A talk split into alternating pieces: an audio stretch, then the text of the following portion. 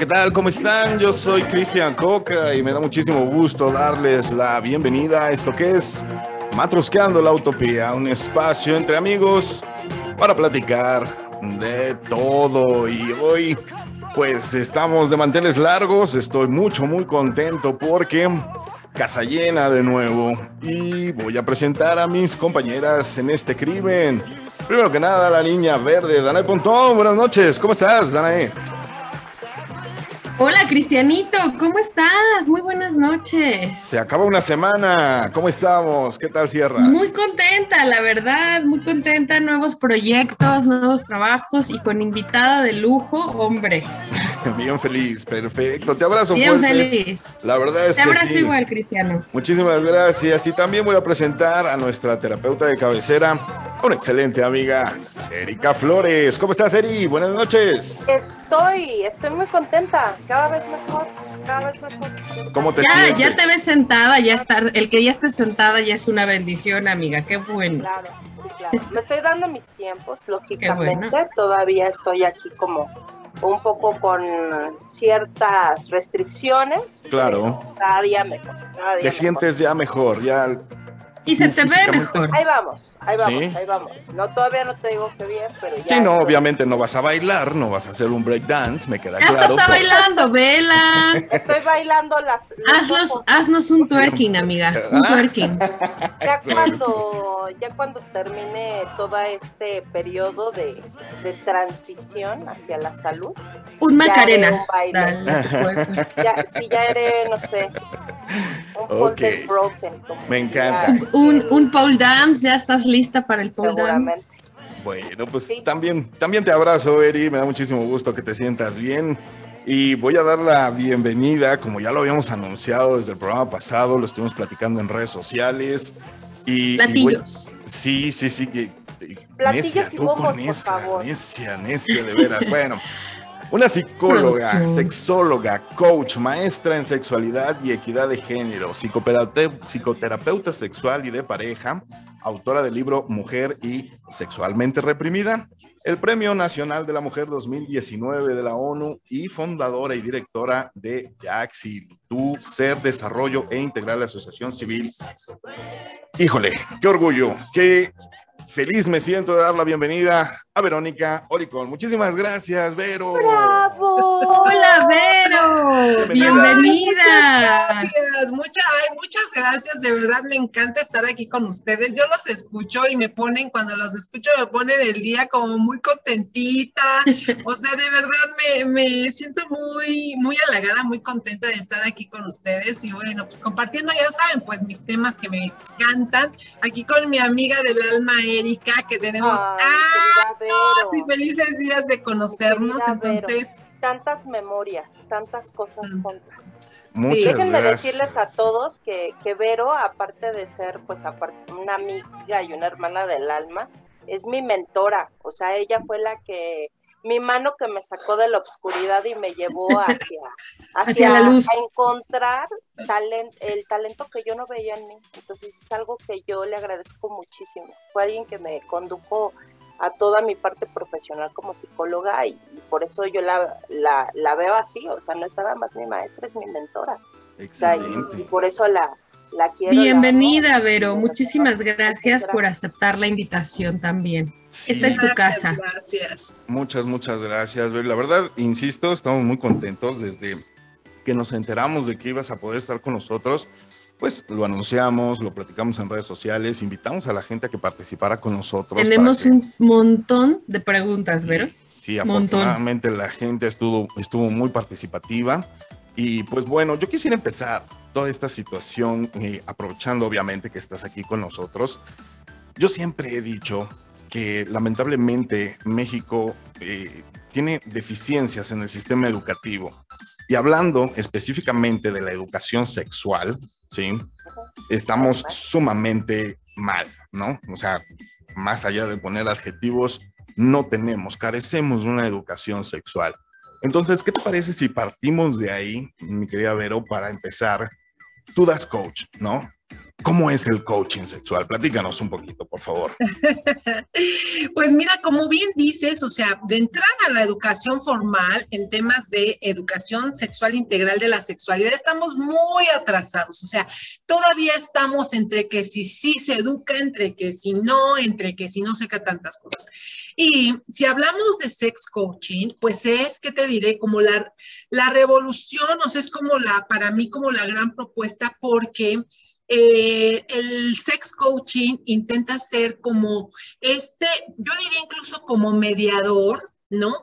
Entre lo que es eh, la formación a niveles eh, científicos como duros para poder llevarlo a todas las poblaciones y toda esta, esta otra parte que todavía se resiste. ¿Por qué? Porque el sex coaching es muy noble, porque se enfoca en la persona, en lo que cada persona quiere, en lo que necesita para poder integrar su vida como yo digo, sexual, sensual y erótica, pero además tiene que ver con su ser mujer y su ser hombre. Entonces, es la gran herramienta para mí, para las personas, sin ser una psicoterapia, porque no intenta eso, intenta el apoyar a las personas para ir del punto en el que se encuentran a un punto mayor en su vida integral, sexual y erótica, ¿no? O sea, como, como así.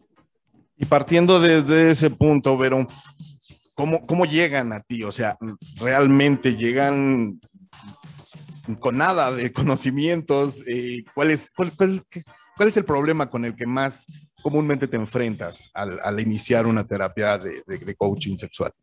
Mira, creo que principalmente hay como dos grandes temas.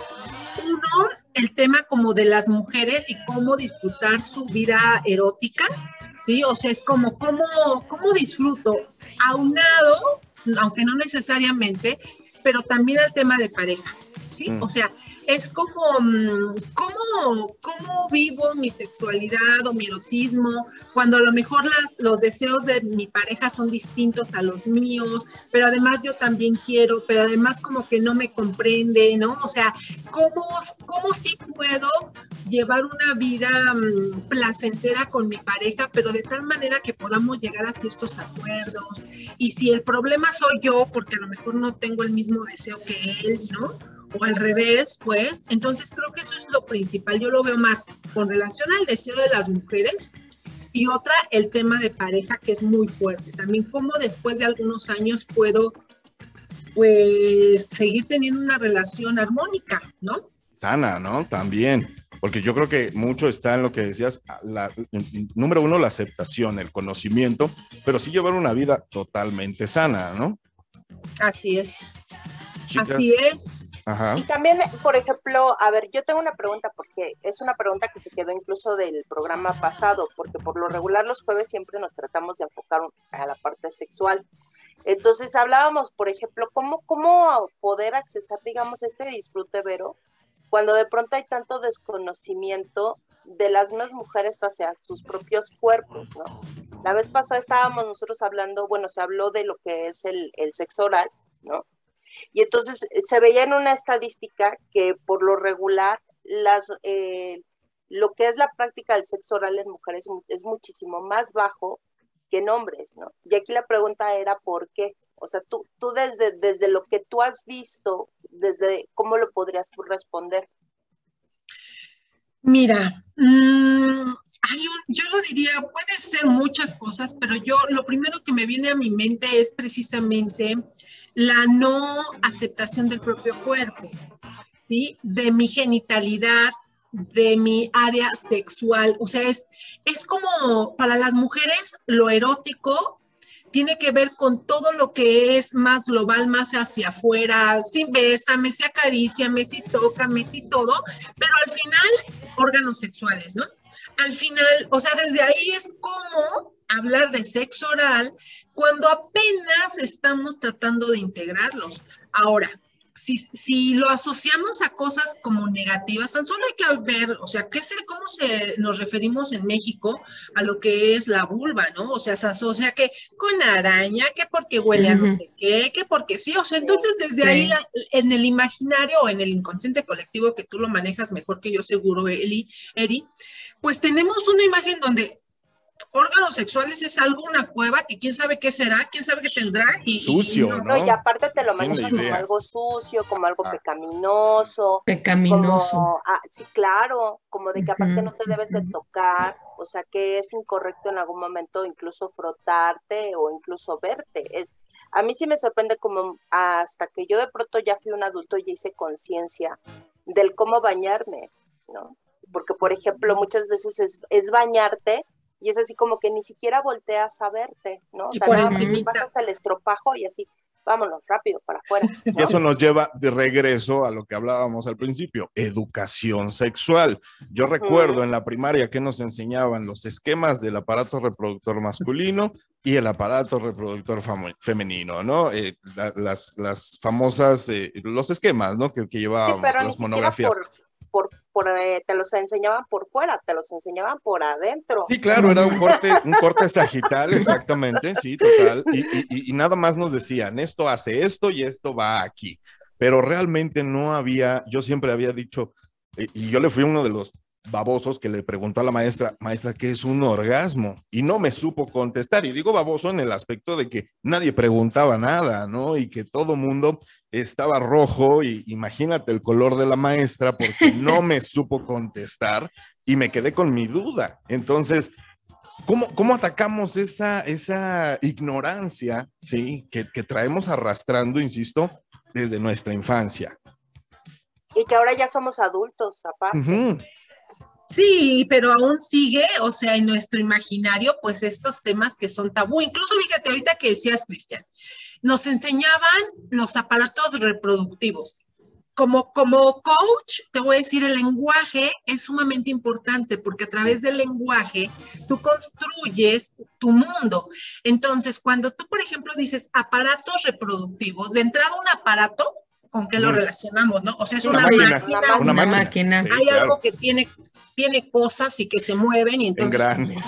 Sí. Sí, es que, y es que en realidad nos lo enseñan como si fuera una máquina, ¿no? O sea, nos lo enseñan como es la, la matriz que va a tener a los bebés de los espermas del sujeto, ¿no? Y tienes que Pero estar casada alienado, o sea, Los ovarios, las trompas, baja. y, si, no- y, y- y tienes que estar casada para poder disfrutar de Ah, tu vida sí. sexual, porque si no estás en pecado mortal. Y te lo enseñan desde la escuela, ¿eh?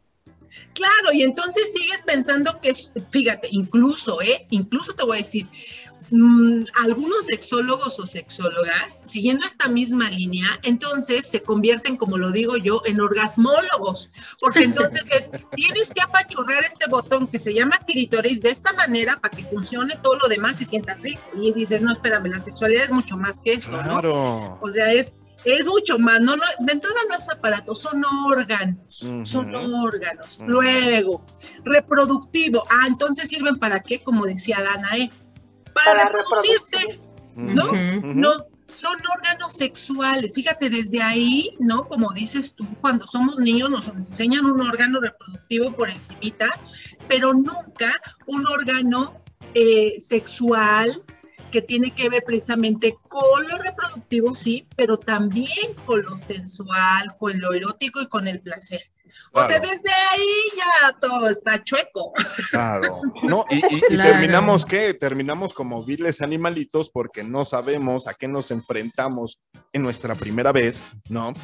No sabemos de temperaturas, no sabemos de humedades, no sabemos de olores, no sabemos de sonidos. Entonces, todo eso te bombardea en tu primera vez. Aparte, la carga sentimental, como decía Dan, la parte moral. Venimos de una cultura culpígena, ¿no? Todo está mal, nada se debe de hacer y lo estás La haciendo. parte emocional. Sí, sí, sí, sí, y lo estás haciendo porque sí sientes rico, sí te gusta, pero al mismo tiempo tienes miedo y no sabes hacia dónde jalarte, ¿no? Si hacia la conciencia de esto está mal, pero sientes muy bien, ¿no? ¿Y qué va a pasar después? Porque a final de cuentas no lo sé y no hay nada peor que la información que adquirimos de nuestros amigos que están igual de estúpidos que nosotros porque pues la edad y tampoco se puede generalizar en el aspecto de, como decían, acércate a un adulto, puta, ves ahorita los adultos, tengo 42 y no tengo ni idea, ¿no? Oye, Entonces, No, y- con los adultos que tienen las mismas preguntas Culpa- o más culpas, preguntas y que miedos, tú o que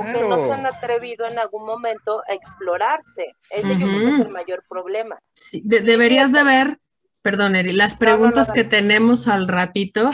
Sí hay muchas preguntas raras que, que a lo mejor tú piensas, pues es por sentido común, pero personas adultas que todavía tenemos este tipo de dudas, ¿no? Entonces, eh, híjole, ¿cómo nos haces falta, Vero? Sí, yo por eso creo que requerimos más personas, tal vez ya ni siquiera yo digo tal cual educadores, o- no, o sea, por eso le apuesto como al sex coaching, porque necesitamos personas que nos acompañemos unas a otras desde un enfoque sí sexológico y científico, pero que sea mucho más accesible, ¿no? Sí, y yo creo que también hay que irnos limpiando o despojando de esos traumas y culpas que nos insertan quirúrgicamente desde niños, ¿no? Como decía Eric, ni siquiera el bañarte, el observarte de cuerpo entero, desnudo, ¿no? Y aceptarte también, la, aceptación es muy importante. Si no te conoces, si no te aceptas, ¿cómo carajos te vas a compartir, ¿no? Y cómo te vas a vincular con otro ser humano cuando de entrada ni te conoces ni te aceptas, ¿no? Entonces, sí es, sí es un choque, ¿no? Sí es un conflicto ahí muy fuerte. Sí, sí, claro. O sea, este, este choque, como dices, ahorita me, me quedé con esta idea, ¿no? De que por un lado el cuerpo siente porque desea, ¿no? Y porque además es nuestra parte, yo diría, como incluso animal, pero nuestra parte humana, pues está por otro lado, porque en lugar de estar desde una decisión consciente, placentera, desde la entrega, desde emociones de, al- de alta frecuencia, está con emociones de culpa, como bien lo decías, ¿no? Sí. Entonces hay una disociación entre lo que siente mi cuerpo, entre lo que yo quisiera y entre lo que me piden que, que sea desde afuera. Y entonces, bueno, por eso todo sale como de pronto un poco conflictuado y a veces no entendemos por qué nos está pasando, nos sentimos de tal o cual manera en nuestra vida erótica. Claro. Yo, yo quisiera eh, eh, iniciar, bueno, más bien plantearte un punto, ¿no? Hace rato que hablábamos de la cultura culpígena y cómo nos cuesta trabajo iniciar nuestra vida sexual. E- esta situación mencionó, creo, Dan, de no tener sexo hasta que te cases. ¿Y cómo ha sido? Y lo sabemos que ha sido un error generacional garrafal, ¿no? Porque nos lo imponen. Está impuesto y sobre todo para ustedes las mujeres, cómo llegar vírgenes al matrimonio es tan estúpidamente importante, ¿sí? Y ha causado muchos divorcios, muchos problemas sexuales. Me gustaría hablar de eso, eh, Vero. Mira, mm, ¿qué te diré? No sé, ustedes son muy chavos, están muy jóvenes y las Gracias. cosas, lo cierto, Te queremos, Vero. ¿Qué te toma? yo ya me sentía que la vieja, no, no, tampoco, ¿eh? Ah, no, hombre. No, pero me refiero, yo creo que en este sentido, fíjate que habría que pensar como en dos niveles. Lo cierto es que ya está cambiando, ya no es como algo que las mujeres lo piensen como parte de este mandato, pero ha quedado, ha quedado como esa huellita, o sea, como que mm, ya pasó de moda, pero sería preferible, ¿no? O sea, Sí, sí, sí, queda sí. como esta reminiscencia, o sea, como que, no, no, no, eso ya no, o sea, ya ahorita somos libres y ay, nos encanta, ¿no?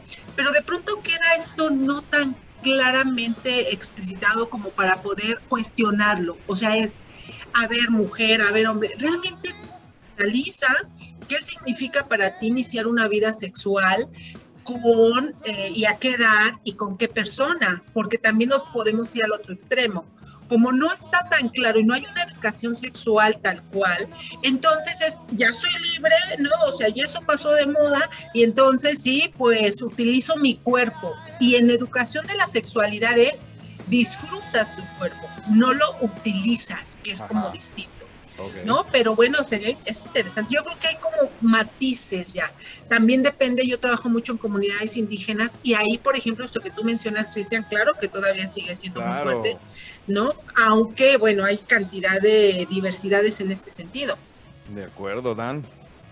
Es que yo aquí justo en este tema, hablando de, de si la virginidad debería de ser un requisito, me quiero ir a la otra parte, ¿no? A la, bueno, y es permitido cuando hombres y mujeres, digo, está más permitido para los hombres, ¿no? Este tema de que seamos más abiertos sexualmente con todo el mundo, ¿no? No, no sé qué, palabra utilizar, si sea, um, este, um, ah, se me fue ahorita el concepto, pero el término, perdón, pero pues sí, de que, que no tengas una pareja sexual, sino varias, ¿no?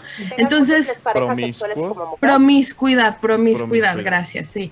Eh, que, que no sé si sea el término, ¿no? Porque estamos utilizando la promiscuidad como esta parte de generar culpa. Y que al final de cuentas es, es muy aceptado en hombres, ¿no? En los hombres sí se puede ver que cuántas parejas sexuales tienes, pues 80, ¿no? Y tu mujer, pues 80, ah, es que entonces eres una puta, ¿no? Entonces, ¿cuál es, o sea, sí se puede, o sea, sí se puede que juguemos con nuestra sexualidad así, o si hay un límite de parejas que digas, no, es que sí es necesario tener un límite. Como cuánto, ¿no? Fíjate que Como ahorita cuánto que es el promedio, ajá. Ahorita que decías de la palabra promiscuidad, a mí me regresó como a los, bueno, finales de los 80s, 90s, Sí, por cuando se utilizaba, ¿no? Tan, que era como muy común el término, pues. Eh, y decíamos nosotros, ¿no? En ese tiempo nos daba mucha risa porque decíamos, a ver, ¿cómo defines una persona promiscua? Y era como depende de quién lo diga, porque promiscua para, ah, fíjense, la OMS, en ese tiempo ahora no lo he revisado, la OMS decía que una persona promiscua era aquella que había tenido 50 parejas en un año, ¿no? 50 parejas sexuales en un año. Entonces, bueno, pues échale cuentas y si te mantienes en 49, pues ya la salvaste. Todavía no somos promiscuos. Sí, es que es Me gusta ambiguo, la ¿no? definición. Sí, nos gusta, ¿no? Y había, y decíamos, pero para la iglesia, ¿no? Ah, Si tienes más de una pareja en tu vida, ya eres promiscuo. Entonces, era como esta, esta discusión, pero mira, yo ahora te diría esto. El tema es, ¿cómo te sientes tú en cuanto a, a tus parejas con cada una? O sea, o con las que tengas. O sea, es cómo lo vives. ¿Lo vives desde la desvinculación? ¿Lo vives desde, desde la integración? ¿Lo vives desde el compromiso? independientemente de cuántas parejas tengas en este momento o cuántas hayas tenido. O sea, la medida eres tú. Eso es lo, lindo del coaching, porque la pregunta es, para ti, ¿cuántas está bien? Para ti, ¿cuánto está bien en este momento de tu vida, no? O sea, ¿cuántas quieres? O sea, como para ti, ¿cuánto está, por decirlo así, eh, te haría sentir bien en tu vida, ¿no? Va como en ese sentido. Eh, Eric, por que no siempre y que no siempre es un número o sea yo ahorita estaba reflexionando en lo que tú estabas comentando que no siempre es como irnos a esta parte como de de si es uno, dos o diez, ¿no? Sino quizás es desde la experiencia que yo necesito en ese momento vincularme. Claro. Ahorita que hablabas también como de que qué tanto, desde dónde lo estoy haciendo, es también si yo estoy ejerciendo este, este, mi sexualidad desde el poder o desde el control, ¿no? hacia otro, porque yo es algo que también me he encontrado mucho, ¿no? Como de, ahora yo ejerzo mi sexualidad, pero no la ejerzo desde este respeto o desde, este, desde esta postura de disfrutar y de compartirme, de experimentar y aprender con el otro, sino que lo hago como desde este, pues como ahora ya puedo, como ahora yo puedo controlar y como ahora yo puedo, digamos, en algún momento incluso hasta coercionar al otro, ¿no? O, o, utilizar o manipular, ¿no? Es que se vuelve una condicionante, ¿no? Sí, claro, uh -huh. por supuesto. Y fíjate que yo ahorita eh, que estábamos hablando de esto de, de, las parejas sexuales, se me vino que quizás lo hemos ampliado a otras cosas. Y hay una pelea que yo siempre tengo con Dan. Bueno, no es una pelea así explícita, pero te la voy a poner así de una vez, ¿no? Me, me, me voy a enterar. Yo, yo la parte me, me, pongo como que de pronto siento que, que, luego no coincidimos, es que de pronto hay como este parámetro que para que las mujeres podamos, digamos, en este caso, dar vuelo a nuestro erotismo, a nuestra sexualidad, tenemos que tener como este preámbulo romántico. Yo soy una persona que por lo regular estoy muy peleada con eso, porque considero que eso es algo como una imposición social, ¿no? En donde nos, en donde como comentabas, ¿no? O sea, para poder empezar, digamos, con la sexualidad, entonces necesito yo, pues, el besito, el abracito, la flor, la cena romántica, la luz de cierto modo, y es lo único que tengo es Sí, conectarme con mi yo sí lo necesito, perdón. vista, ¿no? Pero pe- desde mi cuerpo, mis sensaciones y mi deseo, ¿no? Y, y- y no sé si, o sea, bueno, ¿tú qué piensas con esto? Yo pienso que estamos en el mundo de las diversidades Claro. y que antes los roles eran mucho más estereotipados. Entonces Claro, claro. estaba como, como si todas las mujeres, el preámbulo por la educación más generalizada que teníamos, ¿no? Y ahora es, sí, depende, ¿no? De cada quien, o sea, porque, mm, no, o sea, yo te puedo decir, Danae, que... eh, hay muchos testimonios que podríamos dar algunas, pero no Claro, es sí. testimonial. Pero Sí. ¿qué crees? O sea, tiene que ver cómo mm, tú has vivido también tus propias creencias. Pensaba, por ejemplo, en los novios y las novias, ¿no? Las parejas, bueno, las parejas, que de pronto tienen que hacerlos el rapidín y entonces tienen que estar, se- hay un condicionamiento del cuerpo donde después de tantos rapidines, pues ambos es, o te excitas y te excitas y aprendes a tener tu orgasmo porque si no, entonces va a llegar mamá, o sea, y acuérdate que, este, pues, tenemos nada más hasta tal hora, o sea, Claro. Llegar el marido, la esposa. Exacto, exacto. Los No hijos, todo- ¿no? No Los todo hijos. es estereo- un estereotipo, también es, hay un condicionamientos tal cual, operantes, como de- diríamos nosotros, ¿no? O sea, también, entonces yo digo, no todas las mujeres operamos de igual manera y va a pesar a veces la práctica, a veces lo social, a veces lo personal y a veces lo relacional también, porque habrá parejas que sabes que los rapidines, porque eso es lo que se, así Eso funcionamos, es lo ¿no? que Y, tenemos, Ajá, vamos. Y les funciona. y les funciona. Y les funciona, claro. Ahí sí les diría, va a depender. Ahora, mm, desde lo que es la respuesta sexual humana, que ahí sí, Danae, la eh, dado los estudios que se hacen, se ha visto que la respuesta sexual de las mujeres es un poco más lenta que la de los hombres, pero también hay quienes pensamos que tiene que ver por este condicionamiento, no porque así sea, ¿sí? Ni podemos generalizar, sino porque así nos fueron educando y las respuestas se van a mover en función de la experiencia de cada quien. Claro, O definitivo. sea que en un rapidín podemos llegar a tener orgasmos sin necesidad de, de- pero, pero eso involucra también un encuentro casual. Pues sí, va, obviamente sería más fácil. Ya me contesté yo sola, perdón. Tu programa tú sola. es lo que.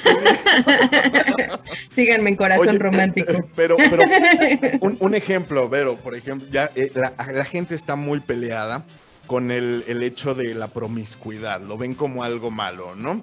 Ya, ya lo aclaramos, socialmente sí está muy estereotipado, pero yo siempre he sostenido que no hay otra manera de tener conocimientos diversos si no tienes relaciones con bastante gente. Luego entonces, mi mentalidad, mi filosofía siempre ha sido, pues no se aprende de los libros y no estoy menospreciando obviamente tu carrera, ¿no? Donde sí te has quemado las pestañas para aprender, pero sí se aprende en la práctica. Luego entonces está peleada la práctica de la diversidad de necesitas decir, necesito diferentes parejas, ¿por qué? Porque cada mujer es distinta, cada ser humano es distinto y obviamente lo que sé, pues no lo aprendí en un libro, sí necesito practicar, ¿no? Sí, Yo no se puede de los libros y videos, ¿no? Ya, ya hay tutoriales. ah. Hay tutoriales, exacto. Claro, hay No. podcast también. Hay Podcast. podcast, matrusqueando la utopía.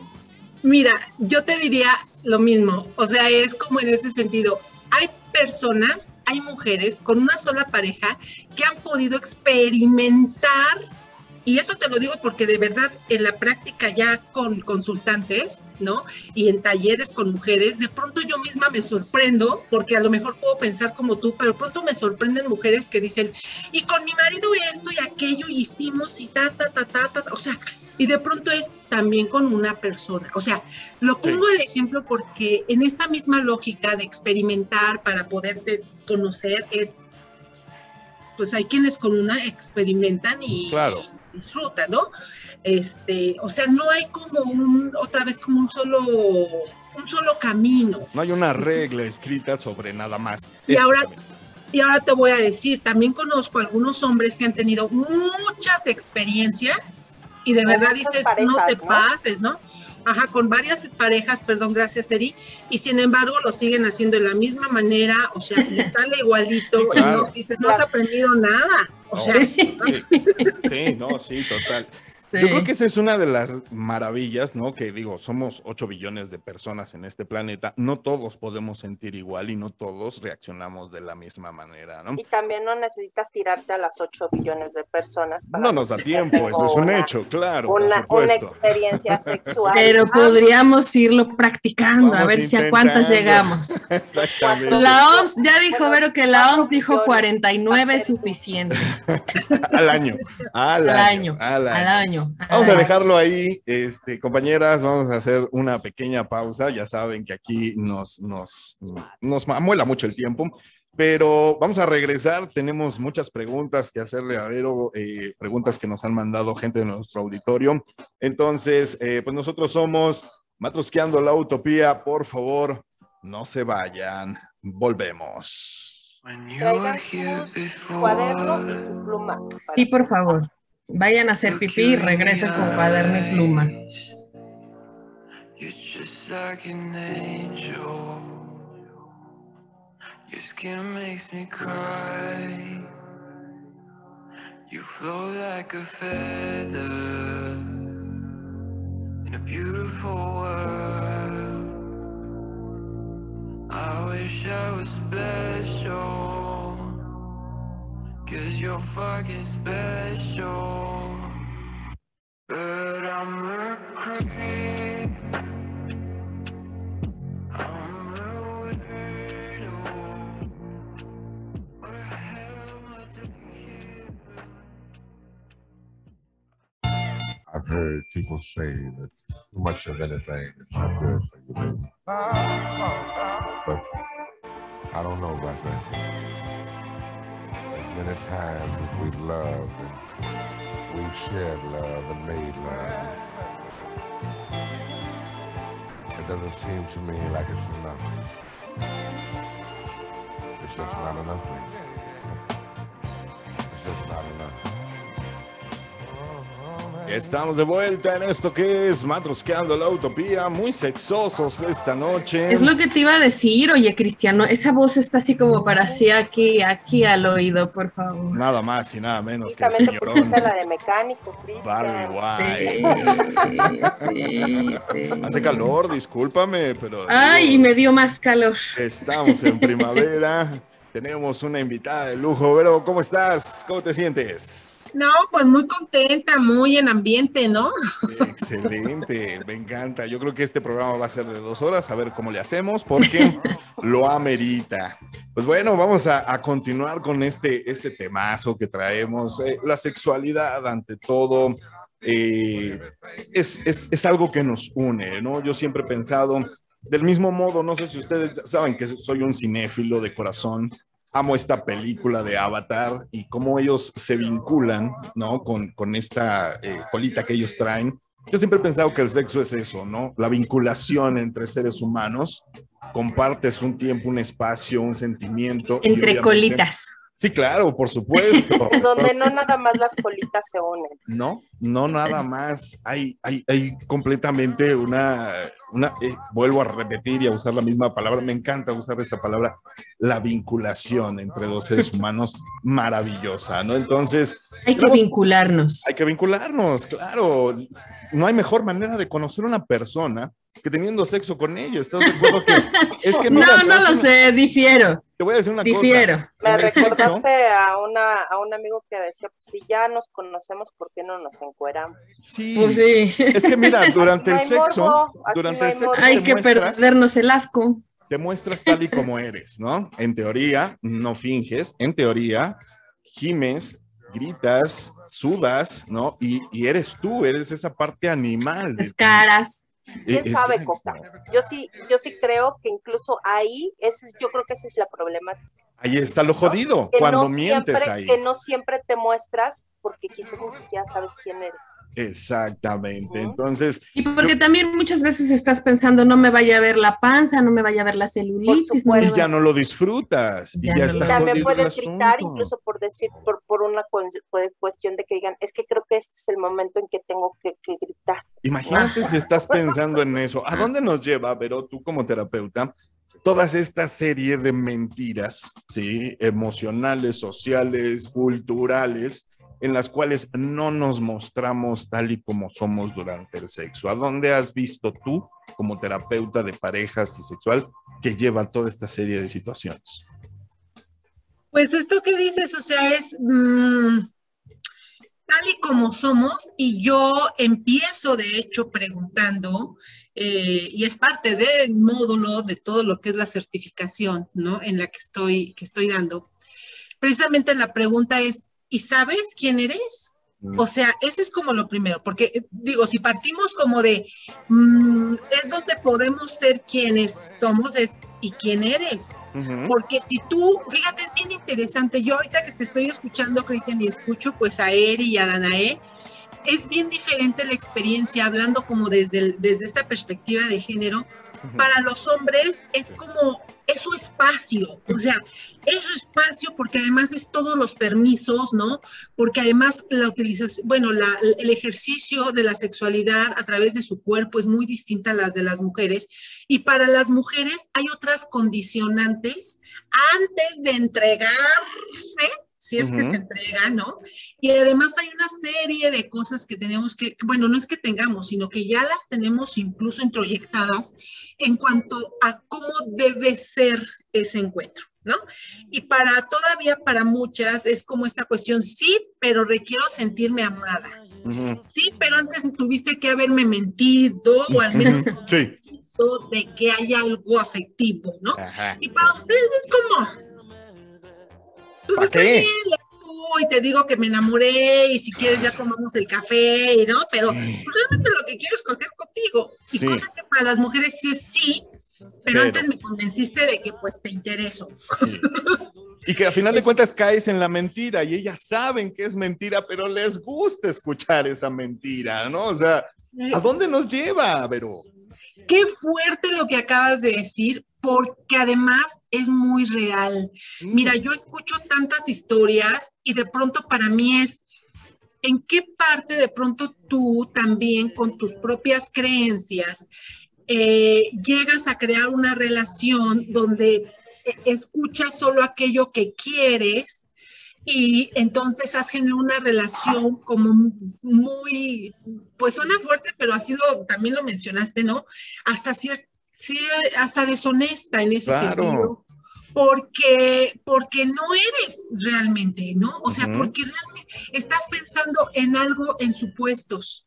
Fíjate, Exacto. o sea, en supuestos, y yo digo, híjole, no, o sea, el encuentro sexual aún está como impregnado de muchos tabús, creencias, ¿no? O sea, y no se diga si traes aquí en la cabeza lo que te dijo tu mamá o lo que a los hombres les dijeron sus, sus pares, ¿no? Los hombres de cómo debe ser.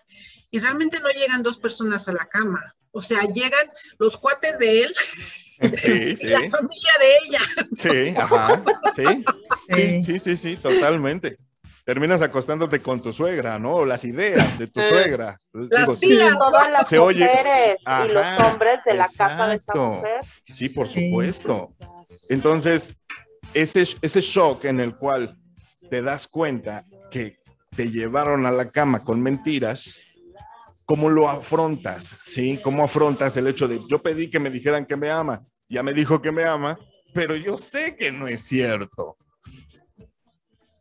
Claro, pues entonces llega con reservas. Y entonces esto que nosotros creemos que es entrega, la verdad es que no. Mira, hay una palabra clave en, en- que a mí me encanta en todas estas consultas, ¿no? Eh, con parejas o con personas trabajando sobre sexualidad, y es el tema de la intimidad. A veces yo descubro que hay parejas que tienen relaciones sexuales y que todo bien, pero que no tienen intimidad. Y la intimidad es esta cuestión en la cual, lo que tú decías, donde me muestro en mi vulnerabilidad, donde Sí. me muestro en este ser imperfecto que soy, pero también deseoso de compartirme contigo y Claro. deseosa de que te compartas conmigo, ¿sí? Pero, o sea, llegar a puntos de intimidad que pronto yo digo, con ustedes lo que tenemos que trabajar es ese punto, porque estamos en supuestos, en creencias, en silencios, en palabras no dichas, ¿no? Sí. Y, y eso es en ambos, ¿eh? Tanto mujeres como hombres. O sea, el tema de la intimidad es un temazo en temas Claro. de sexualidad. De hecho, hace unos meses también hablábamos de las pláticas postcoito y yo creo que también tiene mucho que ver esa intimidad, ¿no? ¿Qué hablas dura después del sexo, ¿no? Porque hablas babosadas o realmente te abres, abres a ese ser humano que ya tuvo la, la- la intimidad contigo, pero que no muestra el verdadero ser, ¿no? Entonces, también va por ahí, ¿no? Dan, Sí, sí, claro, claro, claro, claro. Fíjate, pero yo, yo quiero iniciar ya con las preguntas que nos mandó nuestro auditorio, porque si no se nos va a ir el por tiempo. favor. Y te queremos exprimir, Vero. Bueno, mira, eh, hay, sí, Sabroso. suavecito, exacto, una, una exprimida de esas que te van a gustar, o por lo menos eso esperamos, ¿no? Eh, fíjate, Si no algunas, sí, sí, no nos avisas. Algunas preguntas son anónimas por obvias razones y otras preguntas, pues sí nos mandan, Sí tiempo, dijeron, ¿no? Día, Sí dijeron, "Mm, no pasa nada, ¿no? Bueno, bueno, Eduardo, Eduardo al cual un saludo, Eduardo, dice, ¿qué hacer para que una mujer llegue al orgasmo y que no sea fingido? ¡Wow! ¿Qué hacer? Yo diría, primero pregúntale, ¿sí? Como si hay algo que le gustaría hacer, sedúcela y mientras la seduces, mientras la tocas, mientras te excitas, también vele preguntando, no solo con la boca, sino también ir- ve, identificando cómo siente su cuerpo. Su cuerpo va a decirte si sí, si no, y creo que aquí lo que decíamos hace un momento, hay, hay una habilidad que yo creo que es la comunicación eh, erótica, o sea, es qué te gusta, qué disfrutas, ¿no? Y para mí, más allá, miren, de verdad, dejen a un poquito el orgasmo. Vivan la experiencia y el orgasmo llegará y será la experiencia, ¿no? Para que no te finja, porque además esto es muy fuerte, o sea, la cuestión de, de- de creer que te están fingi- fingiendo y es, dile que no te interesa el orgasmo tal cual, o sea, también dile, ¿sabes qué? Lo que me interesa es que disfrutes y que yo pueda también disfrutar con tu disfrute. Fíjate, ¿no? O sea, creo que podría ser eso. Punto Que no sea un fin tampoco, ¿no? Eh, yo tengo un par de años practicando eh, el sexo tántrico y el orgasmo no es un fin, ¿no? O sea, no es el punto a llegar, no es la meta. ¿Cierto? Lo que pasa es que a veces los hombres sí lo ven como si su mujer no tiene un orgasmo, entonces es un sexo incompleto, ¿no? Sí, y, y las mujeres también, ¿eh? Yo te voy a decir, y lo mismo que estoy compartiendo de- del sexo tántrico, no es la, la eyaculación el punto final. Y cuando Ujú. no lo tengo yo, o cuando no lo he tenido, sí se me quedan viendo con cara de, ¿y qué te pasó? ¿O por qué no te gustó? Y, y digo, pues no, sí, me encantó y lo disfruté enormemente, ¿no? Pero también es una cuestión cultural que piensan que si no eyaculo, no lo, no, no, no lo No hay un disfrute final, ¿no? Exacto, O, no- o es algo inacabado. Exacto. No, no llegó el trofeo porque tu Ajá. placer, fíjate qué loco, ¿eh? Tu placer realmente no es para ti, sino es para mí, o sea, porque tu placer va a reafirmar qué tan buen amante o no Que soy. O sea, es, esto está súper mega loco, porque entonces están, por eso, mira, somos herederos de los años 60 Mm. eh, y 70 donde te digo el orgasmo se convirtió como el boom, todos buscaban el orgasmo, ahora todos buscan, la, las mujeres buscamos la eyaculación, ¿no? Otra vez ese aparato que hay que tocar y saber cómo para que llegue y decir ya la hicimos y si no luego está mal. No, Sí. no es así. Claro. O sea, no es como de esa manera. Real- Y somos herederas, todos estos que, y ya llegaste, ¿no? Y- y quiero ver la prueba, ¿no? Es como somos herederos de estos orgasmólogos, de sexólogos de, de los finales de los 60, 70, ¿no? Claro. Ok. Otra pregunta, chicas. ¿Qué hacer para que una mujer se sienta segura al hacer el amor? Ay, qué hermosa Qué bonita pre- pregunta. pregunta, qué hermosa pregunta, porque es un trabajo, mira, yo digo, hay toda una técnica, pero te voy a decir como algunos puntos claves, que siempre es lo que recomiendo. Mujer, mírate al espejo, primero tú sola. Date cuenta cómo te sientes seduciéndote frente al espejo con ropa y sin ropa.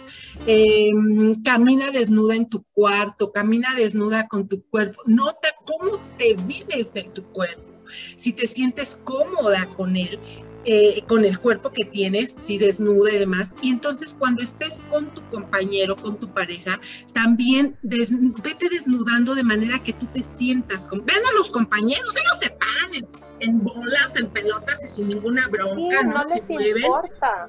No, y nosotras es así de... Entonces, antes de estar en el encuentro, habilítate a tu propio cuerpo, habilita tu desnudez. Eso es lo que yo diría. La- Pero la pregunta es, ¿qué hacer un hombre para que una mujer se sienta segura?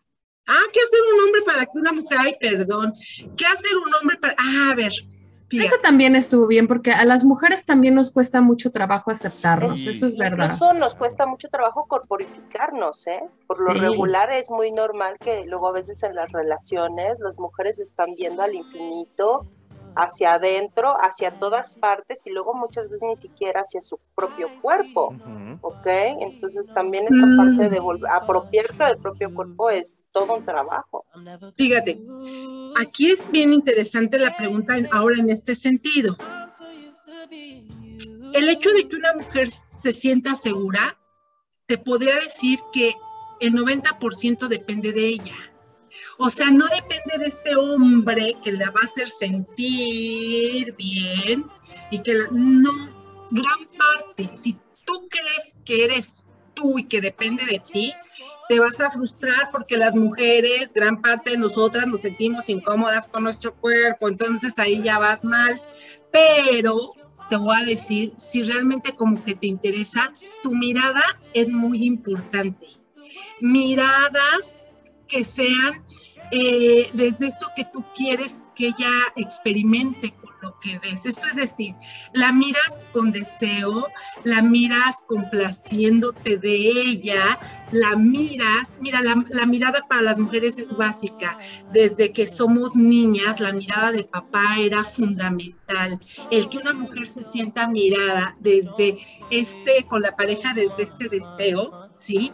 Y desde esta aceptación, yo diría desde ahí. Y si vas a abrir la boca, que no sea para decirle, ay, este, oye, ya te salió una lonjita, ¿no? No, Claro. Un tache. Sí. ¿no? Mejor que le diga, te ves hermosa. Exacto. O sea, pero además de manera honesta y que, y que digas cuánto te gusta. Nosotras necesitamos que nos reafirmen desde la mirada. Ajá. Entonces eso podría decir. Comérsela con los ojos, literalmente. Sí, ¿no? qué bonito, eso está bonito. Otra pregunta, esta es de Abraham, Vero.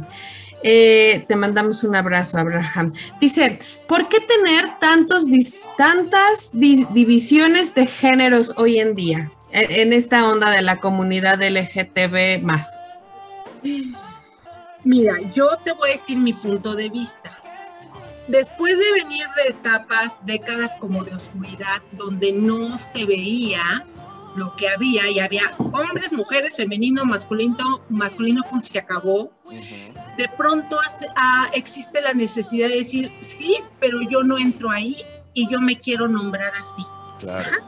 Y entonces es, en este, yo creo que estamos en este proceso en el cual necesitamos diferenciarnos para identificarnos y crear nuestra propia identidad. Entonces vamos a ver en efecto que cada vez va a haber más, pero creo que va a haber un punto en el cual digamos, "Ay, Ya. X, ¿no? Sí. como quieras, dime cómo quieres llamarte, nombrando, está bien. Sí. pero ahorita es esta necesidad de mostrar que hay una gran diversidad y que no cabemos en las que se nos habían enseñado. Ujú. Creo que eso sería lo que yo pienso, pues. ¿Tienen, Ok. ¿Tienes más preguntas? Eh, Eri, ¿tienes alguna pregunta ahí a la mano? No, Siga, eh, realmente Dana es la que recolectó las Ay, preguntas, venga. pero yo también tengo mis preguntas que vamos a venir después. Ah, Eh, No Bueno. sé si tengas una más, sino Tengo miles, tengo, me, lle- me llegaron un montón, en serio.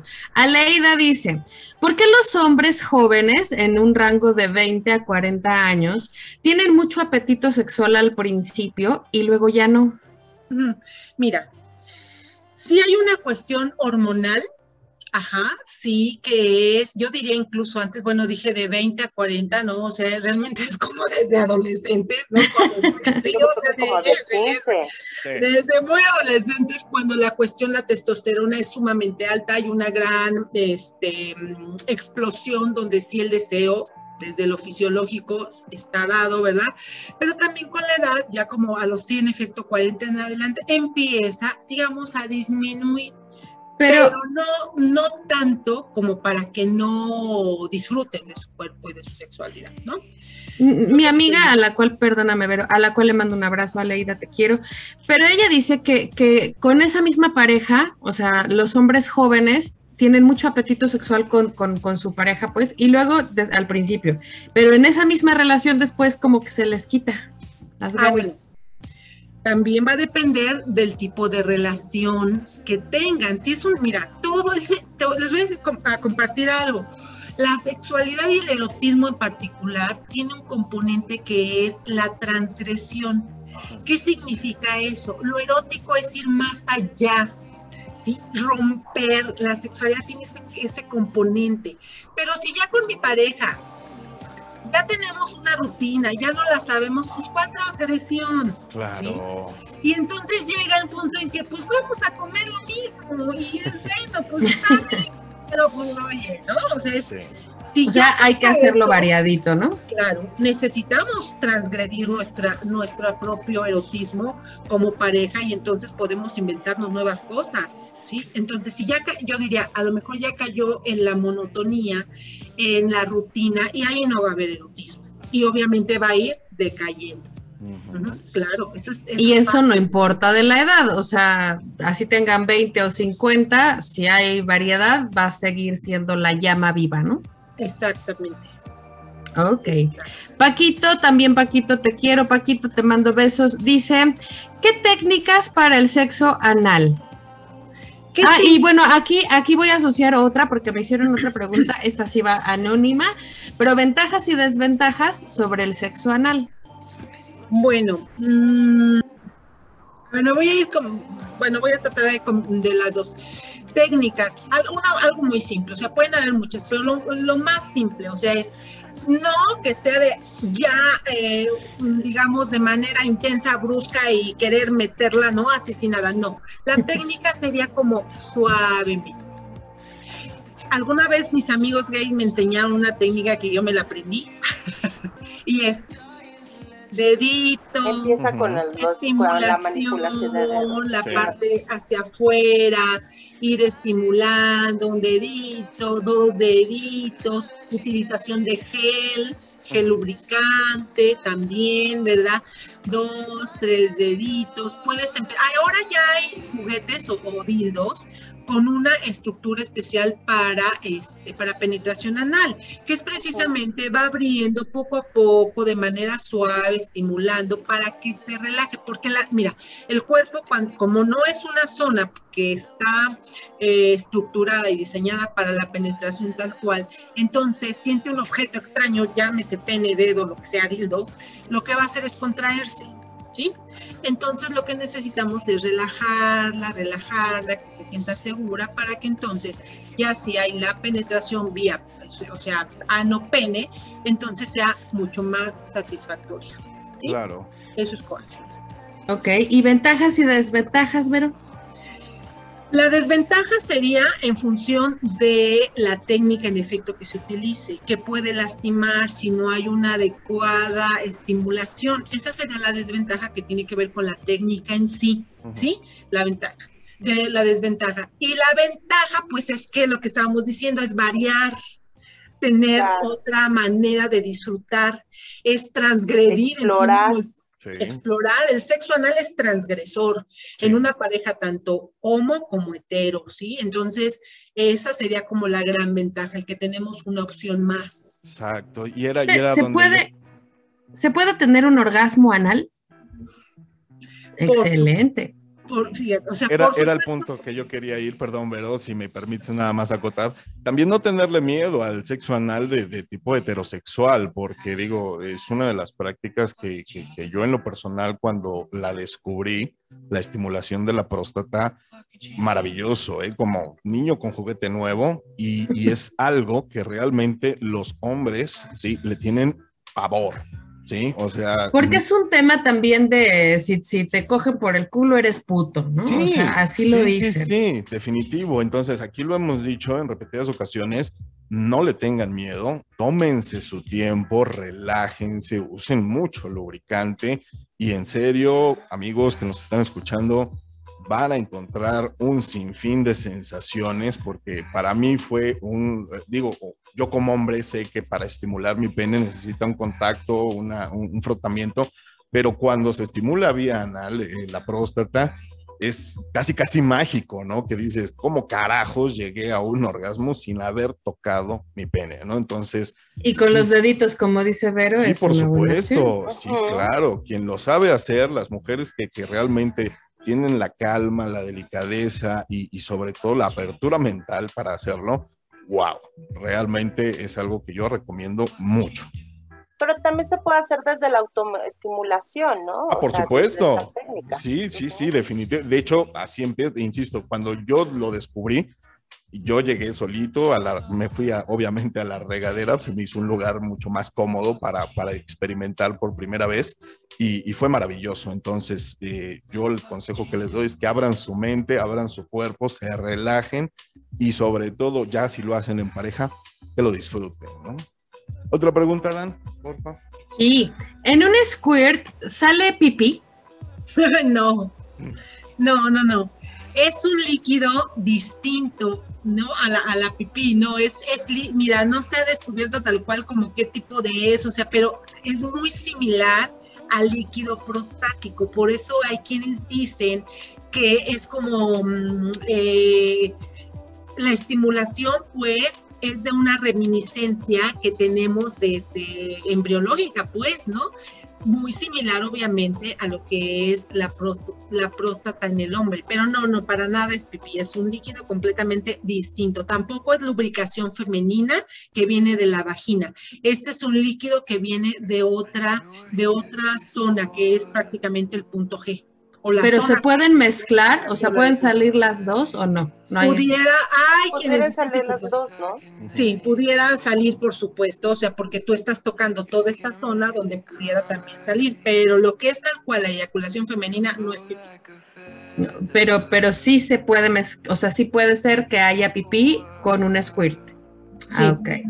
Otra pregunta, esta también es anónima, pero mi querido anónimo te beso. Dice, ¿formas o tratos para dar sexo oral y el mejor juguete para usarlo en este tema, en el sexo oral?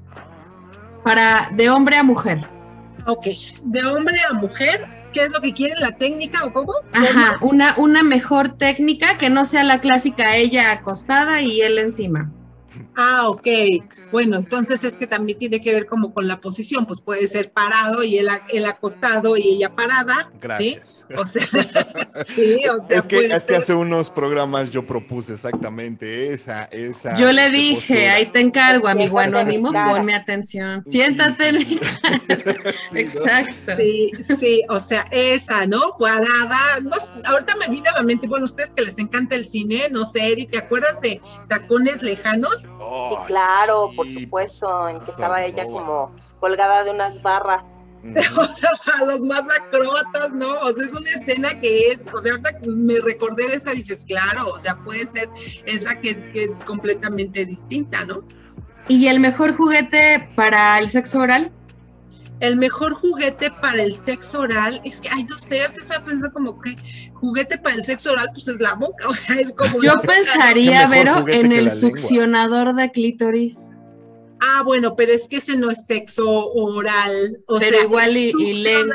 succionador eh, Es succionador de estimulación, ¿no? clítoris, Más bien dicho, de Sí. los labios, del clítoris, ¿no? Sí, sí, sí. Entonces, no, ahí es que Pero no, tú yo, yo pensaría que eh, mientras está haciendo sexo oral, pues estuvieran jugando con el succionador en el No, el clítoris. succionador es maravilloso. O sea, Maravilloso. el succionador es maravilloso solito, ¿no? O sea, solito. Ahora, si quieres jugar, o sea, si es así, puedes utilizar cualquier juguete, cualquier juguete lo puedes combinar con el sexo oral, por supuesto, y puedes utilizarlo. Lo que estamos diciendo, puedes este, utilizar uno de estos dildos donde que son para el sexo anal y al mismo tiempo estás haciendo sexo oral, ¿no? Ok, ok, me parece. Bueno. Tenemos más preguntas. Millones, rápido. quería- Ajá. La- No, vamos a ve, ve, rápido para irnos a las una Sí, tras al otra. ejercicio, ponos un ejercicio, pero, pero una tras es un otra, tienes ejercicio, razón. esa era mi, eh, esa Sí. era mi, mi sección. Perdóname, Mi amiga. este programa. Muy rapidísimo. Otro Francisco, otro Francisco dice, ¿qué tanto puede afectar un sentimiento de culpa porque no pude tener una erección y con qué especialista acudir? Mm, ¿Cómo puede afectar la culpa para la erección? Porque no tuvo erección, eso es. Bueno, pues sí, o sea, claro que puede afectar, o sea, sentirse culpable. Fíjense qué interesante, porque aquí es la exigencia, ¿no? De que tiene que, no siempre, ah, eso es otra cosa. Los hombres no siempre tienen por qué tener erección, por qué siempre tener deseo y por qué siempre estar eyaculando. O sea, no, también es sí. y estar dispuestos, eso es parte del mito. Y si en algún momento no tuviste erección, es como, pues dale chance, dale vacación de ese día, ¿no? Pero como, por bueno, culpa, dice él que, que por culpa no pudo tener una erección por culpa. No pudo tener una erección por, a ver, me la Habría que preguntar, es que habría que, yo, yo pensaría en habría que preguntar qué culpa tenía, ¿no? Eso no me lo dijo. ¿Qué tanto puede afectar un sentimiento de culpa porque no pudo tener una erección y con qué especialista acudir? No, ahí la pregunta, como está planteada, está en, es- está, sí, sí, dije, no, a ver, yo escuché, escuché, no, es, Sí, ¿no? Lo, es después. La lo que yo estoy después. entendiendo es que sien- o sea, sintió culpa porque no tuvo la erección. Ok. Ajá, eso es, o sea, sí, sí, sí, dije, no creo que está al revés. Entonces, si la leemos es lo que acabo de decir. Ajá, ahora, Ah. ¿con qué especialista? Mira, este tema, un sex coach sin problema lo puede trabajar. Que, te, que se que comuniquen contigo. Exactamente, ¿no? Con Va. sex coach y ya si es algo mucho más profundo, que yo creo que en este caso no, pues ya un psicoterapeuta sexual, pero por lo como está planteada la pregunta no es necesario. Pero tengo muchas más, pero la última porque también esta me la hicieron tres personas. ¿El tamaño importa? ¿Cómo te contesto esa? El tamaño importa. Yo les O contesté, sea- pero contéstales tú. No, obviamente no, pero si para ti es importante, o sea, si es importante, entonces sí acude con un sex coach para que lo puedas resolver y entonces, ¿Cuántos centímetros dan placer? ¿Cuántos? Aceptes todos los tamaños. mira, cuánto, lo que se dice que con que rebase los tres centímetros ya es suficiente. ¿En serio? Los tres. cent- Ok. con tres Ahí centímetros está, ya- Ya usaste tus dedos y Y tienen yo te- más de 3 exacto, centímetros. Exacto. exacto, o sea, es Y el como- grosor de cuánto puede de ser tu dedo. De un Sí. centímetro, y eso sí los tienes Sí. anchos. sí. Sí. Entonces, Y si no, pues usa dos o tres o cuatro o cinco. Ahora pregúntales a las mujeres que tienen, este, a las mujeres que tienen sexo con otras mujeres, Claro. si realmente el tamaño. El tamaño importa. Sí. Yo creo que también es una cuestión de, de cultural, ¿no? Este, mientras más grande sea, más importante te sientes, también puede ser, ¿no? La, Incluso cultura de un pene tamaños. demasiado grande también puede lastimar, obvio. sí. Igual que ujú. una, una mujer eh, muy petit también puede ser lastimada por un pene normal o De regular, cualquier ¿no? tamaño, Claro, exacto. Claro, exacto, Claro. sí. Sí, no, pues, y fíjate, sí, fíjate adelante. que hay algo, hay algo muy interesante, porque también conforme vamos como teniendo ciertas creencias en torno a la sexualidad según la época y según lo que hay, ahora lo que yo he visto es que muchas mujeres dicen, ¿eh? En la fantasía, no, sí importa, claro que importa.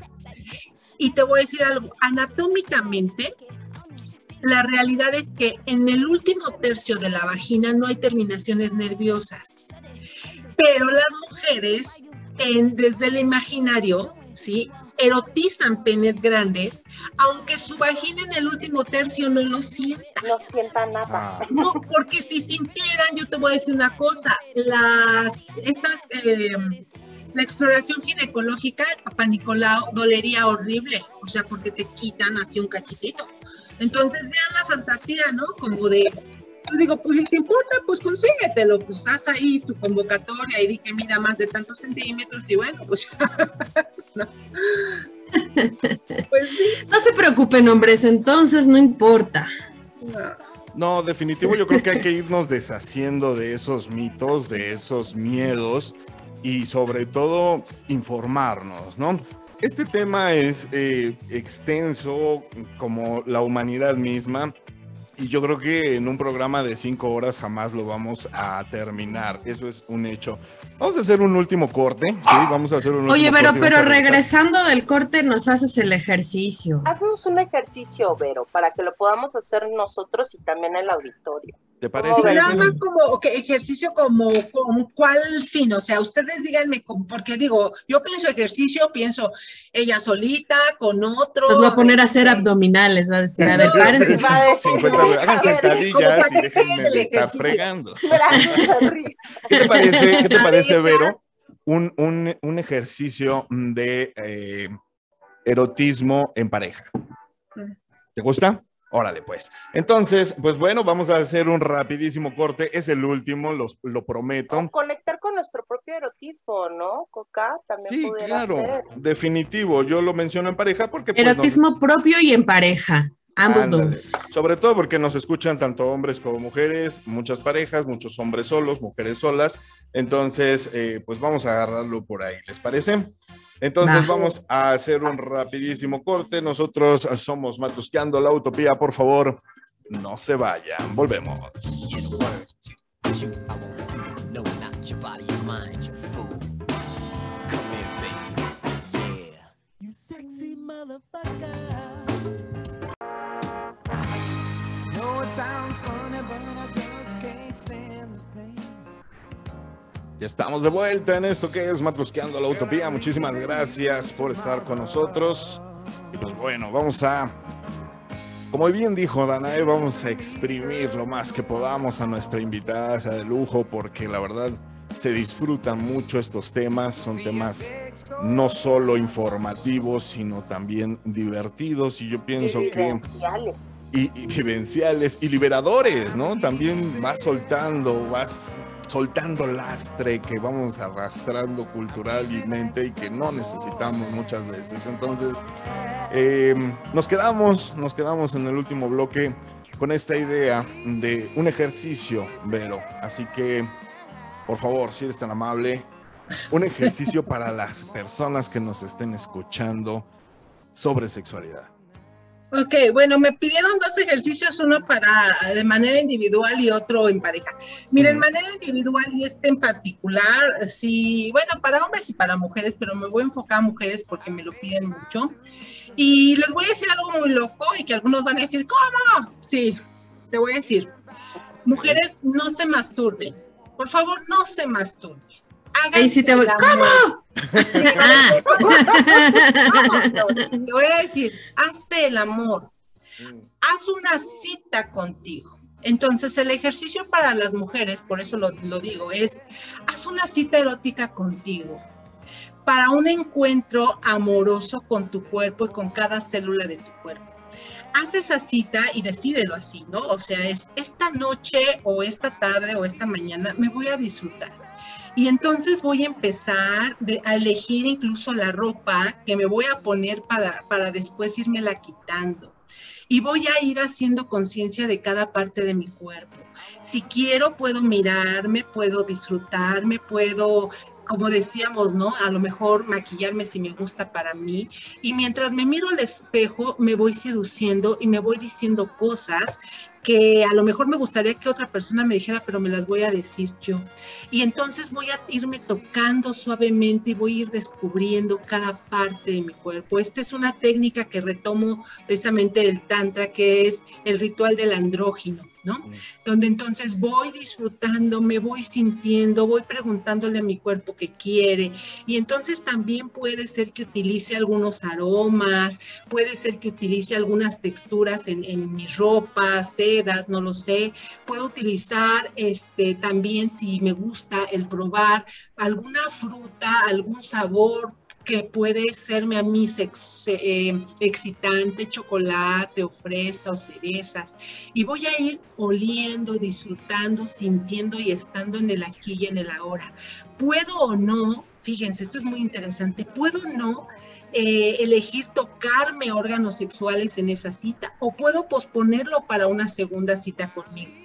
O puedo llegar en esa misma tarde, noche, como lo elija, a ir tocando órganos sexuales, pero vete despacio, no te vayas al clítoris. Empieza desde fuera, que esa cita ahora ya con el clítoris y con tu va- vulva y vagina sea también con mucho cuidado, hasta que vayas sintiendo y descubriendo si tu cuerpo quiere más y más y más.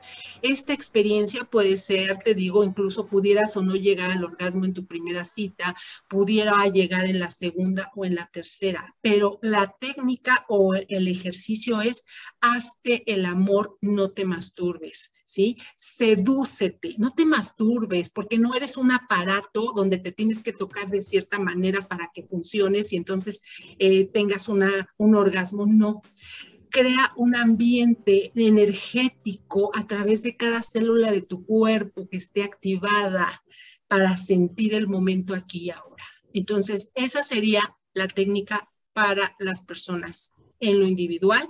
También lo pueden hacer los hombres, pero esta va dirigida a las mujeres. Me encanta. ¿Cómo ven? Me fascina. Yo te voy a decir que yo lo hago, ¿eh? Yo realmente sí practico un autoerotismo muy cabrón en el cual disfruto de mi soledad, disfruto de mi cuerpo completamente, no es nada más la masturbación, no es nada más la pornografía, no es nada más lo que me pueda uno excitar, sino, insisto, conocerme, conocerme, entender por qué reacciona mi cuerpo como lo hace y, y- y sobre todo utilizar el órgano más grande que tenemos, que es la piel, ¿no?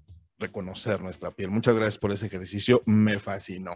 Chicas, ¿algún comentario al Y, respecto? y en, en pareja, En pareja, a ver, va, va algo similar, ¿sí? Mm, también ve programando y como enalteciendo el encuentro mágico. ¿Cómo es esto?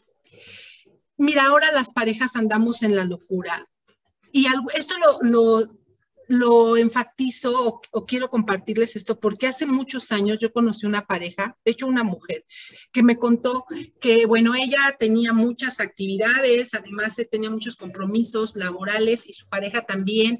Ambos vivían por estos compromisos sociales en diferentes estados de la República, pero tenían una cita cada mes, ¿sí? Para disfrutarse. Dice, es que lo tengo hasta agendado, pero no sabes qué excitante es. Y de aquí también retomo técnicas del Tantra, pero recordando esta experiencia, porque es, haz esta cita, pero además vete, vete preparando previo al encuentro mágico. ¿Cómo lo vas a hacer? No vas a tener sexo con tu pareja durante algunos días. Tú decides dos, tres, ¿no? Depende, una semana, tú lo decides. Pero van a, van a decidir tener eh, mensajes eróticos a través de mensajes o durante todo el día y vas a decirle todo lo que vas a querer, vas a ir despertando esa sensualidad en tu pareja, ese cachondeo. Lo vas, vas a parar, incluso si viven en la misma casa, es hoy no. Hoy nos disfrutamos, pero hoy no. ¿Por qué? Porque vas elevando la energía sexual, el deseo sexual lo vas elevando.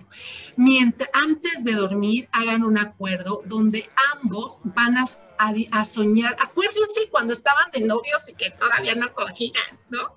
Y cómo era ese voy a dormir y voy a voy a, Y voy a soñar contigo. voy a eso. La Y haces ese anticipación. ejercicio, anticipación. Y haces ese ejercicio mental de estar imaginando y vas a conectar, eso lo sabe muy bien Erika, conectas tu sueño con el sueño de El él otro. Energéticamente, o sea, pero lo tienen que decidir para que entonces las energías vayan enalteciéndose y entonces en el momento en que decidan estar juntos van a seguir jugando y van a, no hay prisa, haz ese ejercicio de verdad con tu pareja donde no hay prisa y lo vamos a alargar hasta que ya no aguantemos más, ¿no? O sea, es que es como la indicación, ¿sí? Y entonces, este, toco, manos, tocan manos, miradas, silencios, y vas a ir disfrutando, donde hay este acuerdo de te toco, me tocas, hasta que casi ya no podamos más. Y cuando tengamos esa sensación, paramos. Paramos y seguimos en esta, o sea, es, hágalo, o sea, hágalo, y es como, y seguimos hasta la que no puedas de la energía, más, claro, hasta sí. que es pura energía. Y después me cuentan cuando tengan la experiencia del encuentro erótico. O sea, es de verdad, esto es otro rollo. Mire, le estoy diciendo algo muy sencillo y Cristian que sabe de Tantra, sabe que hay, eso es lo básico. Después de ahí puedes ir a más, pero con que empieces con esto está bien. Maravilloso. Muchísimas gracias, Vero. Estos ejercicios, ojalá y quien nos esté escuchando los lleve a práctica porque sí, tienes toda la Yo razón. pensé que nos ibas a poner a erotizarnos ahorita aquí, en plena Pues cámara de Zoom. Fíjate Que nos que yo creo que es volver a público. reconectar con como a dejar de como dejar esta genitalidad que de pronto tenemos como tan Claro. interiorizada, Sí, ¿no? Y como decías ahorita, Sí. Cristian, como irnos a que lo erótico, ahorita eh, me llamó mucho la atención como esta parte de, y si puedes tener el orgasmo, digamos, estimulando esta parte. Yo creo que se puede tener un orgasmo hasta mirando a la persona, Sí, hasta sintiéndote vista, ¿no? a esa es a la, a la vinculación a la que yo me refería, ¿no? O sea, el contacto visual, el, el tocar la piel, el cabello, los pies, la espalda, o sea, absolutamente todo, dejar de hacer los genitales algo principal, ¿no? Igual que el orgasmo, no es el, el- el evento principal de la noche. No. o sea, el, el evento principal ya es estar con alguien, ese es el evento principal. Y si estás solo, también ese es el evento, ¿no, Vero? Claro, es que es esto, mira, de verdad yo insisto mucho porque en esta cuestión de que no, los sex coach no somos orgasmólogos o habría que cambiar esta idea, al menos en México es, mi propuesta tal cual, donde dejemos de ver aparatos, eh, donde dejemos de ver cuerpos que funcionan. ¿Por qué? Porque eso para mí, desde respetable todo, ¿no? Pero también pienso, es como lo más animal. Lo cierto es que si tú te aprendes una buena técnica para coger, logras sí o sí el orgasmo. Eso de verdad es simple, sencillamente algo muy operativo. O sea, tu cuerpo va a funcionar cualquier, es el, ni- el nivel más animal que existe. Y eso rápido lo hace. ¿Qué quieres? El orgasmo te enseño la técnica y ya como ustedes decían, a ver, enseños una técnica. Si me invitan a mí, yo no les voy a hablar únicamente para tocarse de manera mecánica. Claro. Si me invitan a mí, yo les voy a hablar de precisamente ir a un siguiente nivel, de lo animal a lo humano, ¿sí? Y desde lo humano es lo decido, lo elijo, lo pienso, le pongo intención, lo estoy dispuesto. Y después, ya más elevado, un nivel espiritual, que eso sí ya es otra historia. Claro. ¿sí? Pero no quedarnos solamente en la parte más animal, mecánica, de escuelita, ¿no? De, de, decíamos, de aparatos sexuales. No, yo sí creo que mínimo deberíamos de ir a un nivel humano donde el otro me importa, el otro cuerpo, no importa si es para esa noche o para toda la vida, pero que la experiencia contigo entre nosotros sea una experiencia que pueda yo guardar en todos mis, en todo mi ser, pues, ¿no? O sea, eso pienso. Excelente, muchísimas gracias. Platícanos un poquito, ya para cerrar, de este libro, Mujer y Sexualmente Reprimida. Es el título de, de tu libro que tengo yo ya pensado comprar eh, inmediatamente. Lo voy a pedir en Amazon, a ver si lo encuentro. Este, platícame de este libro. Mándanoslo autografiado, pero que Sí. Sí, sí, sí, sí, digo, ahí con Eri, o sea, sin problema, ¿no? Ustedes me dicen, es que, es que todos están allá en juntitos por allá en el, este, No, No, estamos todos dispersos. Ah, sí, ok. No, pero sí, Sí. claro que se los mando. Muchas gracias. Platícanos de este libro, ¿de qué va? Bueno, este es como esto que les acabo de compartir, ¿no? Como la propuesta de lo que es el sex coaching, esto dirigido a mujeres y que tiene que ver precisamente con, eh, partimos de cuatro mundos, que es el mundo de la identidad y la pregunta es quién eres, o sea, tú Mm. como mujer, cómo te sientes con tu cuerpo, con tu cuerpo sexuado, cómo te defines tú, más allá de cómo te definan afuera, y a partir de ahí empieza lo demás, ¿no? Tus placeres, tú, este, tus amores, tus vínculos, tus afectos también, o sea, es un libro que hablo de, del placer, del amor, de la identidad y hablo también de la reproductividad que aquí yo le llamo creación. Las mujeres, cada vez hay más mujeres que eligen no tener hijos o no reproducirse, pero sí mujeres que eligen crear.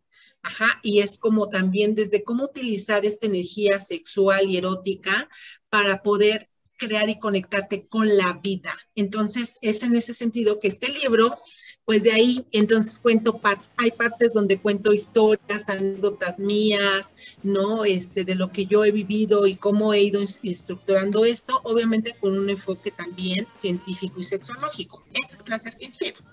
Excelente, ya, ya lo tengo aquí en Amazon. Este, me encanta. Mañana lo empiezo a leer y de si no, de todas maneras, si no lo puedes enviar, te lo voy a agradecer porque la verdad e- es, Con excelente. autógrafo y todo para que valga mucho más todavía. Y es maravilloso ese, eh, eso de abrir un libro físico, también se disfruta Sí. mucho. ¿Está, está en, leerlo. en, en digital o nada más está en, en físico? No, está en digital y en físico, y ahorita si, si se meten, creo que incluso porque de pronto Amazon lo pone, le da, hace descuentos, entonces creo que ahorita estaba con descuento, Sí, está muy con descuento. descuento. Sí, lo acabo de encontrar. ahorita lo pueden aprovechar. Ajá. Ah, perfecto. Pues bueno, ya saben, mujer sexualmente, reprimida. Sexualmente reprimida de Verónica Olicón Sánchez. Es correcto. Rápidamente, por favor, Vero, tus redes sociales, dónde te puede encontrar la gente, con cómo se puede contactar contigo si es que tiene más preguntas, más dudas y, necesitan ayuda. Sí, claro, por supuesto. Dinos cómo te pueden contactar, por favor. Todas mis redes sociales, o al menos las más comunes, como Sí. arroba Vero Olicón Oficial, YouTube igual Vero, Vero Olicón Oficial, TikTok también, Vero Olicón Oficial. En todas mis redes me encuentran como Vero Olicón Oficial. Entonces, pues ahí me pueden contactar y yo con mucho gusto puedo, pues, compartirles como lo que yo sé. Muchísimas gracias. Te vamos a buscar y vamos a poner en nuestra página también todas tus redes para que la gente de ahí jale el link. No, muchísimas gracias a ti. Eh, mi querida Danae, si eres tan amable. Gracias, Cristianito Vero.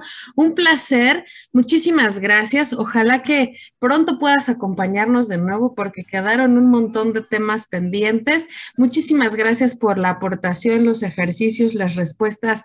Gracias. Gracias, gracias. ¿no? Y bueno, a mí me encuentran en arroba Danae Pontón en Twitter, Facebook e Instagram. Y por favor no dejen de seguirnos en la página de Matrusqueando la Utopía. Si se quedaron con alguna duda, mándenosla también y con muchísimo gusto se las pasamos a Vero. Y bueno, pues ya saben también en Corazón Romántico, que por cierto, cambio de horario, Corazón Romántico, estoy miércoles y jueves ya, de 12 a 2 de la tarde. La próxima semana no, porque son vacaciones y no existo, pero a partir del 18 de abril, ya otra vez, miércoles y jueves, de 12 a 2, 105.5.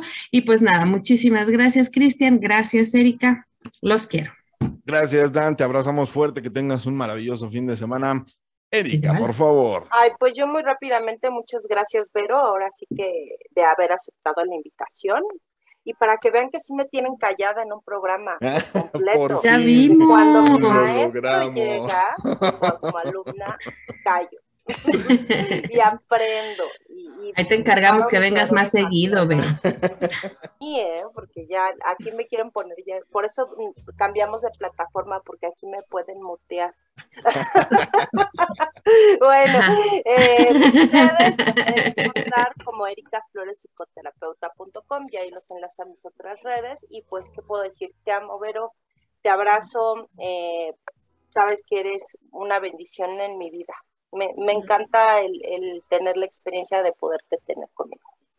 Muchas gracias. Eri. Muchas gracias, compañeros. Gracias a todos. Gracias. Gracias, Eri, gracias, Vero. Yo la verdad estoy fascinado con tenerte aquí. Ojalá y en un futuro muy, muy cercano, si nos aceptas de nuevo la invitación.